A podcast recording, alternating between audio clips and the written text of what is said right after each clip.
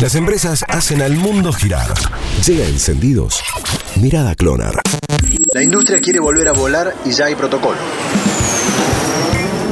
El Consejo Mundial de Viajes y Turismo que es el organismo mundial que representa al sector privado de la industria de viajes y turismo, presentó los protocolos globales de seguridad sanitaria que permitirán reanudar actividades en aeropuertos, líneas aéreas y otros operadores turísticos. Las medidas fueron diseñadas basadas en las normas de la Organización Mundial de la Salud y de los Centros para la Prevención de Enfermedades. Entre los puntos más importantes de los protocolos se destacan que en los aeropuertos habrá limpieza profunda de todos los elementos y espacios, además de uso de equipo de protección para el personal, reducción de contacto mediante check-in online, detección de entrada y salida a través de escáneres infrarrojos de cuerpo completo, uso de termómetro infrarrojo de mano y termómetros de pistola. Para las aerolíneas, que no está en el protocolo la eliminación del asiento central en filas de tres, pero sí cuenta con desinfectante de manos en áreas de alto tráfico, limitar el movimiento en la cabina tanto como sea posible y capacitar al personal sobre medidas de higiene y control de infecciones. Para los operadores turísticos se destacan, entre otras cosas, planes de asientos asignados previamente, límite de contacto físico y filas, tiempo escalonado para acceder a salas, hoteles y restaurantes y espacio de aislamiento para usuarios con síntomas de COVID-19. El mundo